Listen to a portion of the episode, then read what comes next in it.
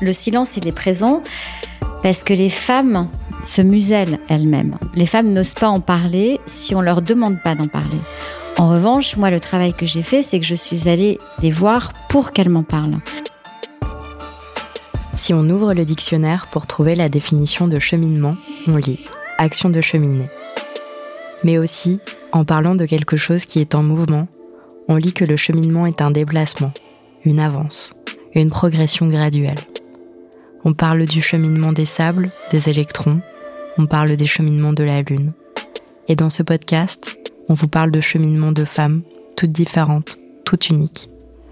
Je tends le micro à celles, et parfois pour la première fois à ceux, qui font bouger les lignes de la santé des femmes, qui font avancer les choses. Car oui, on avance. Oui, on trouve des solutions, des façons d'aller mieux. Je vous le promets. Préparez-vous à être surprise. Je suis Marguerite de Rodelec. Bienvenue dans Cheminement. Dans cet épisode, nous allons vous présenter une pièce de théâtre baptisée Interruption. Dans cet épisode, nous allons vous présenter une pièce dans un monde où les sujets sensibles demeurent souvent enfouis joués au théâtre en silence. Interruption surgit dans un monde où les sujets sensibles une invitation à briser les tabous.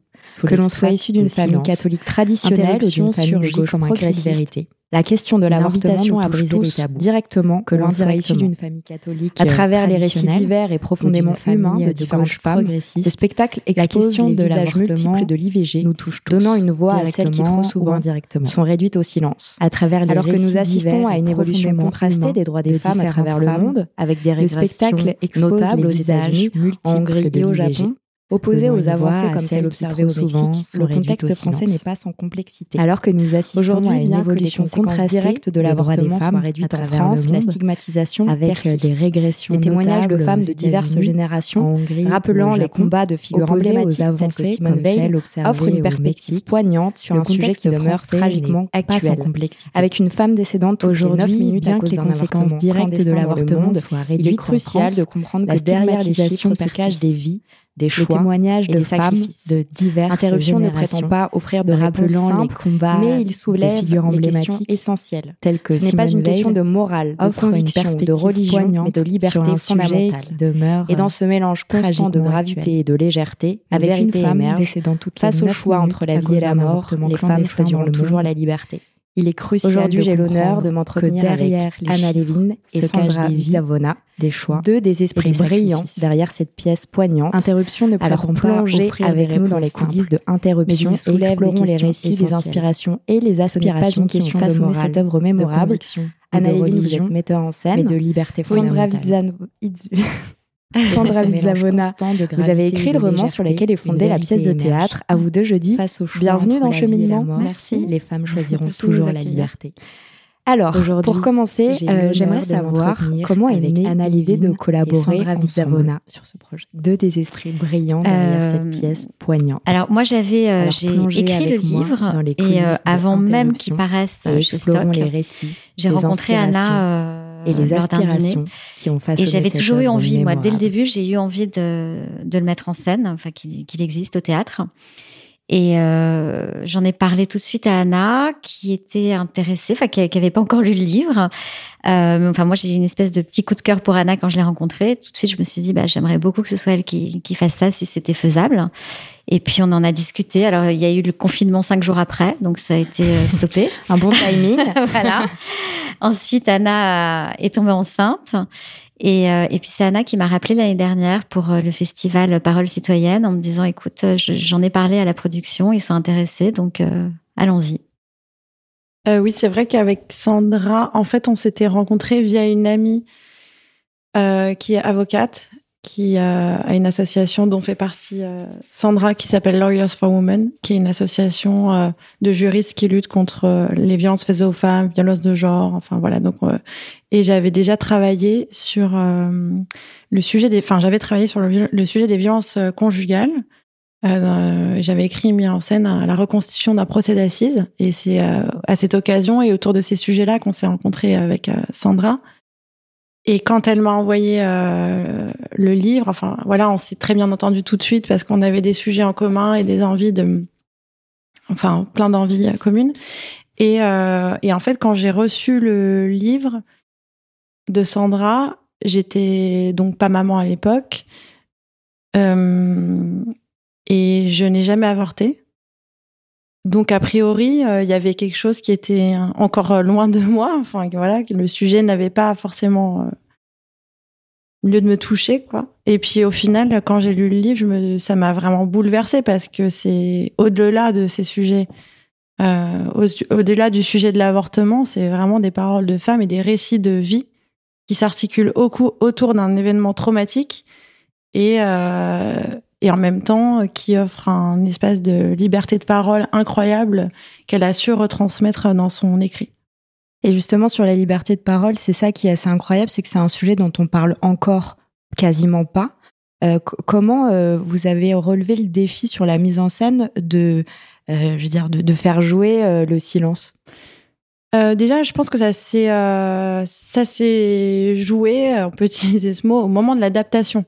Parce que quand on a travaillé euh, toutes les trois sur l'adaptation, euh, il y a quelque chose pour moi qui est ressorti euh, du livre de Sandra, qui était aussi le silence intrafamilial, tabou, de, voilà, du, on n'arrive pas. Et puis en plus, toutes les familles disent j'arrive pas à en parler à ma mère, mmh. j'en ai pas parlé aux copines. Ça ressort plusieurs fois.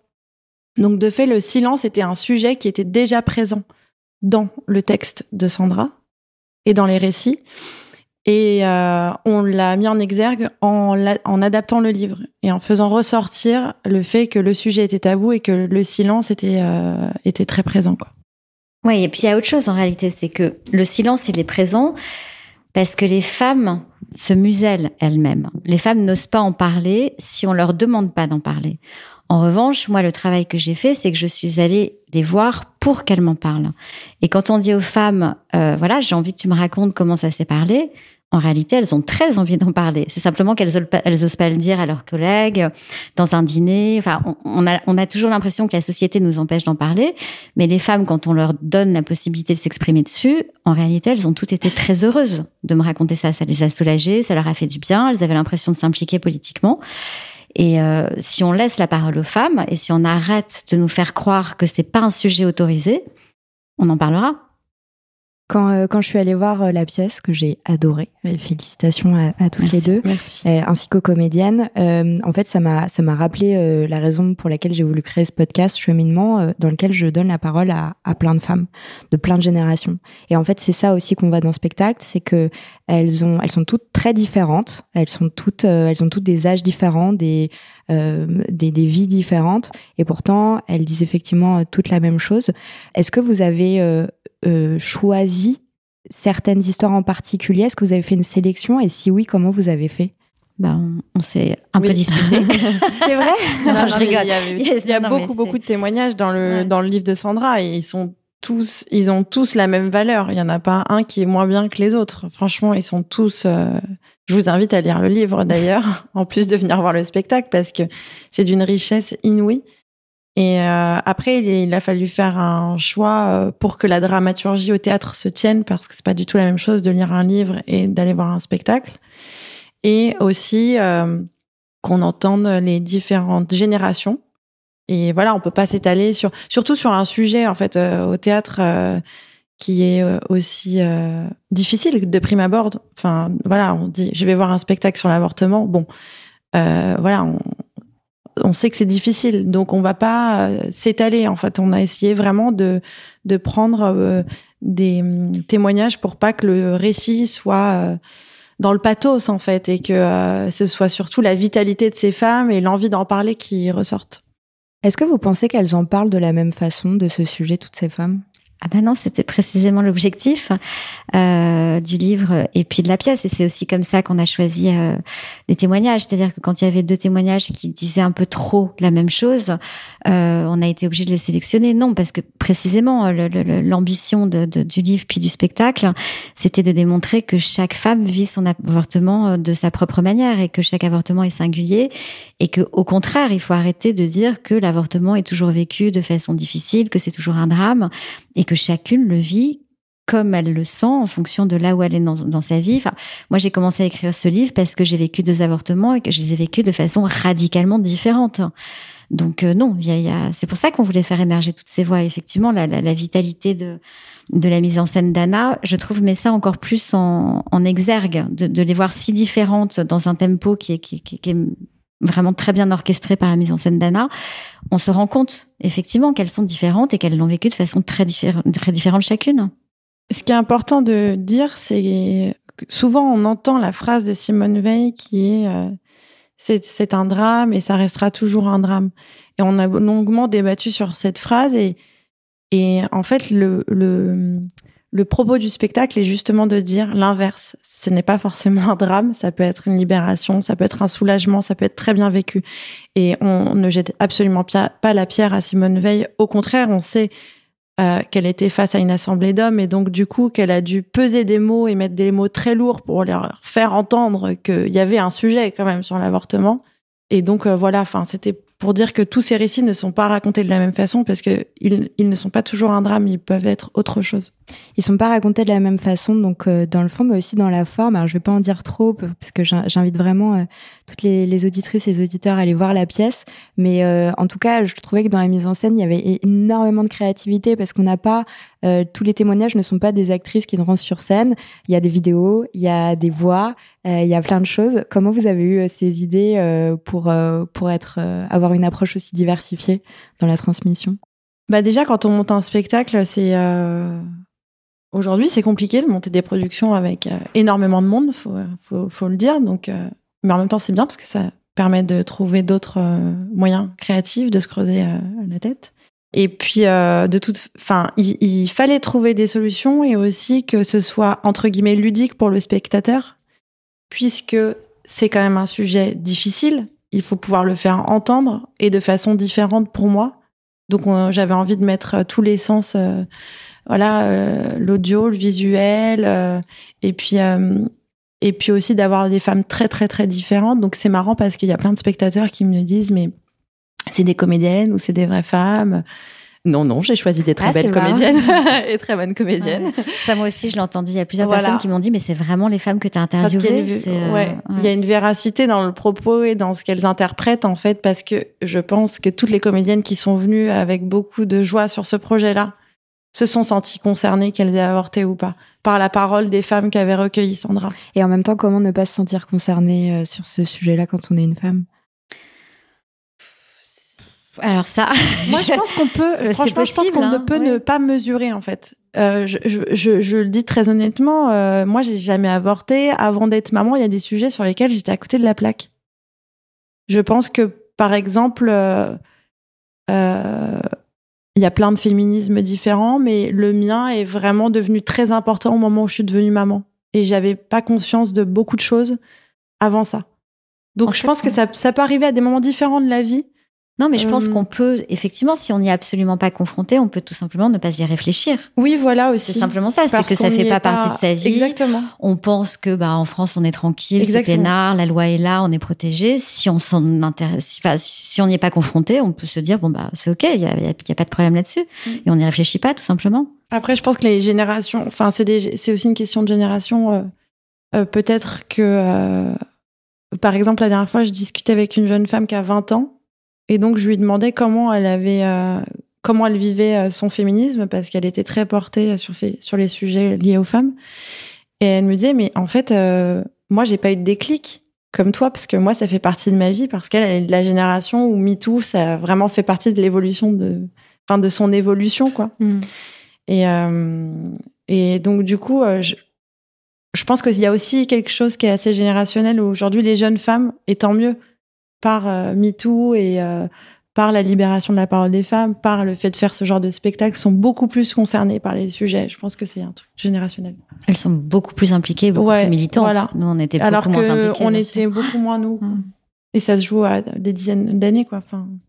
En tout cas, pour les femmes et les hommes qui connaissent pas forcément ce sujet et qui s'en sont peut-être un peu loin, euh, il y a euh, moyen de, de, mieux le connaître. Il y a des rappels historiques, il y a des, des, des images d'archives incroyables.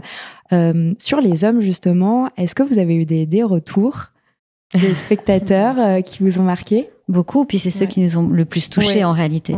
Pour être très honnête, c'était essentiellement ce public-là dont on s'est dit ça va être compliqué de les faire venir et qu'est-ce qu'ils vont en penser. Et euh, c'est là-dessus qu'on a eu le plus de retours. Moi, j'ai eu le, soir de la première, j'ai eu un, un texto du mec d'une de mes amies qui m'a dit écoute Sandra euh, ça m'a j'ai eu un flash. Je me suis souvenu que enfin il n'avait pas oublié mais il n'y avait pas repensé depuis qu'il avait vécu cette situation quand il avait 17 ans. Et que en fait il s'est senti bouleversé euh, à ce souvenir là de se rendre compte que de ce que la jeune fille avait pu vivre sans qu'il s'en rende forcément compte. Euh, il en a parlé après avec ses filles qui ont 18 ans les hommes sortent de là, en fait, ils apprennent des choses beaucoup plus que les femmes. Euh, je pense que ça, les, ça leur permet de se positionner sur ce sujet-là, euh, dans lequel ils se sentent pas forcément légitimes à intervenir. Et c'est là, en fait, à mon avis, qu'il y a vraiment euh, le plus de place à prendre et une porte à ouvrir, en réalité, qui peut nous aider à mener le combat un peu différemment, en impliquant les, les, les hommes sur ce genre de sujet, et en leur présentant tel qu'on a voulu le faire sur la pièce d'une façon assez douce, euh, avec de l'humour, avec du recul, sans agresser personne, sans être dans le pathos. Sans incriminer personne.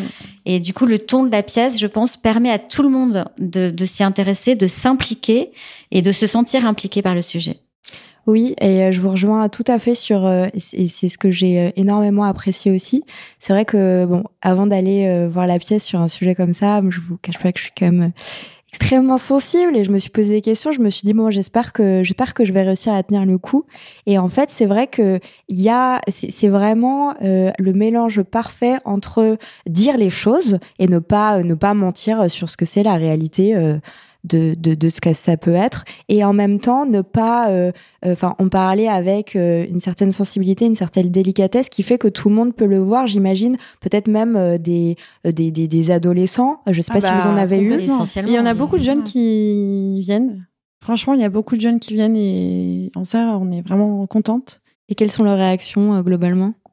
Ben ils sont enchantés, ça les touche, ils trouvent ça important et nécessaire comme je disais, c'est quelque chose de générationnel. Ils sont beaucoup plus engagés, j'ai l'impression, les jeunes d'aujourd'hui. Du coup, euh, ils trouvent ça, oui, nécessaire. Et, euh, et sur les hommes, c'est marrant parce qu'il y a beaucoup de jeunes hommes aussi. Enfin, là, l'autre jour, il y avait un groupe de, je sais pas, cinq mecs qui devaient avoir 20 ans. Je me suis vraiment demandé comment ils étaient arrivés là et j'ai trouvé ça vraiment génial, quoi.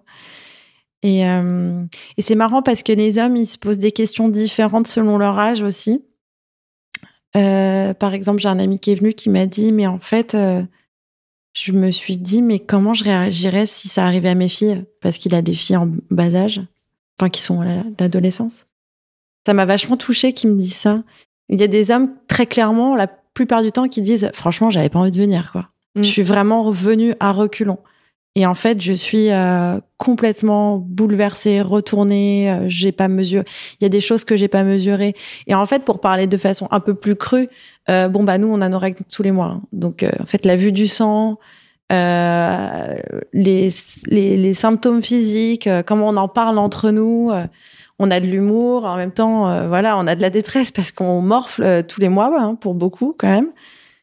Et eux, euh, en fait, avoir ces règles, ça reste quelque chose d'un peu mystérieux. Mystérieux. Non, mais oui, enfin voilà, un peu quand même. bah, elle est chiante, quoi, voilà.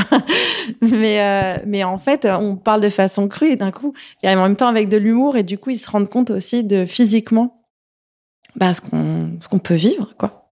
Et, euh, et, et ça, vous le vous l'avez permis aussi avec le personnage du père euh, qui, euh, qui est extrêmement touchant. Et euh, je vais pas forcément en dire plus parce que c'est vrai que je trouve que c'est son on voit, alors je sais pas si c'est une évolution, parce qu'en fait on sait pas ce qu'il pensait avant, mais en tout cas le, le dernier mot qui, qui dit à sa fille est, est extrêmement touchant, m'a beaucoup rappelé ce que j'imagine mon père ou le père de plein de mes amis aurait pu dire à sa fille. Ce, ce personnage, vous l'avez créé de toute pièce ou c'est vraiment... Ah non, c'est mon histoire. D'accord, c'est vraiment en fait, comme ça votre père a réagi?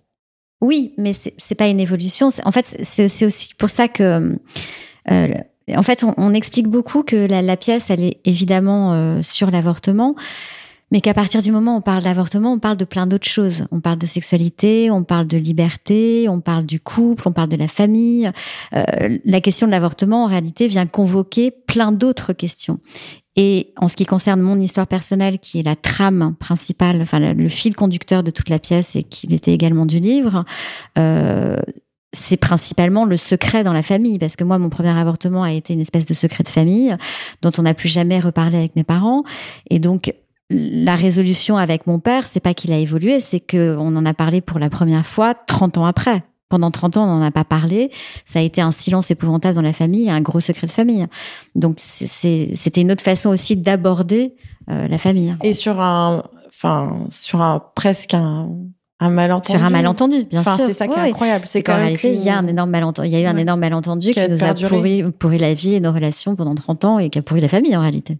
Et d'où la nécessité de parler aussi. Le spectacle, euh, c'est pas que la liberté de la parole des femmes et tout ça. C'est juste dans la vie, homme, femme, tenter euh, de se dire les choses, euh, même quand on est dans une famille qui est très pudique ou parfois on a du mal à dire les choses par amour on a du mal à prononcer les mots.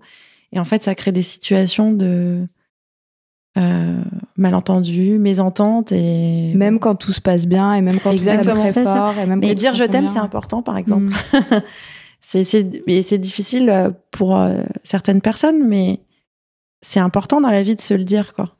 Mais il y avait aussi l'idée en fait en, en, écrivant tout ça et puis en le remettant en scène que il y a, y, y a le silence autour de l'avortement et il y a à la fois, c'était l'idée aussi de confronter le silence collectif de toutes les femmes vis-à-vis de la société, qui pourrit, à mon avis, les relations et qui empêche ce droit d'être véritablement inscrit et d'être plus solide, et de l'opposer au silence individuel, également sur la question de l'avortement, qui peut pourrir les relations à l'intérieur d'une famille ou dans un couple si on n'en parle pas. En réalité, le silence qui entoure l'avortement, il est problématique d'un point de vue collectif et politique et d'un point de vue individuel. Eh bien, ce sera le mot de la fin. Euh, j'ai quand même une dernière question. Est-ce que vous avez euh, des, projets ensemble qui arrivent? Euh, Quid de la pièce? Est-ce qu'elle va être jouée dans d'autres théâtres? Est-ce que vous pouvez d'ores et déjà communiquer des choses? Il y aura une tournée normalement l'automne prochain. Voilà, en, province et tout ça. moi et tout le monde, on bataille un peu parce que j'aimerais bien que le spectacle voyage. Mhm. Parce qu'il a son mot à dire un peu partout. À l'international. Euh, voilà, j'aimerais bien qu'il voyage à l'international. Et, euh, et oui, enfin, on va, on va voir. Euh, on, continuera, on probablement. continue de travailler autour du livre et peut-être de le présenter sous d'autres formes. On va voir. Ouais, ben, en tous les cas, encore un grand merci pour cette magnifique pour votre invitation. Merci. Merci d'avoir écouté cet épisode jusqu'au bout.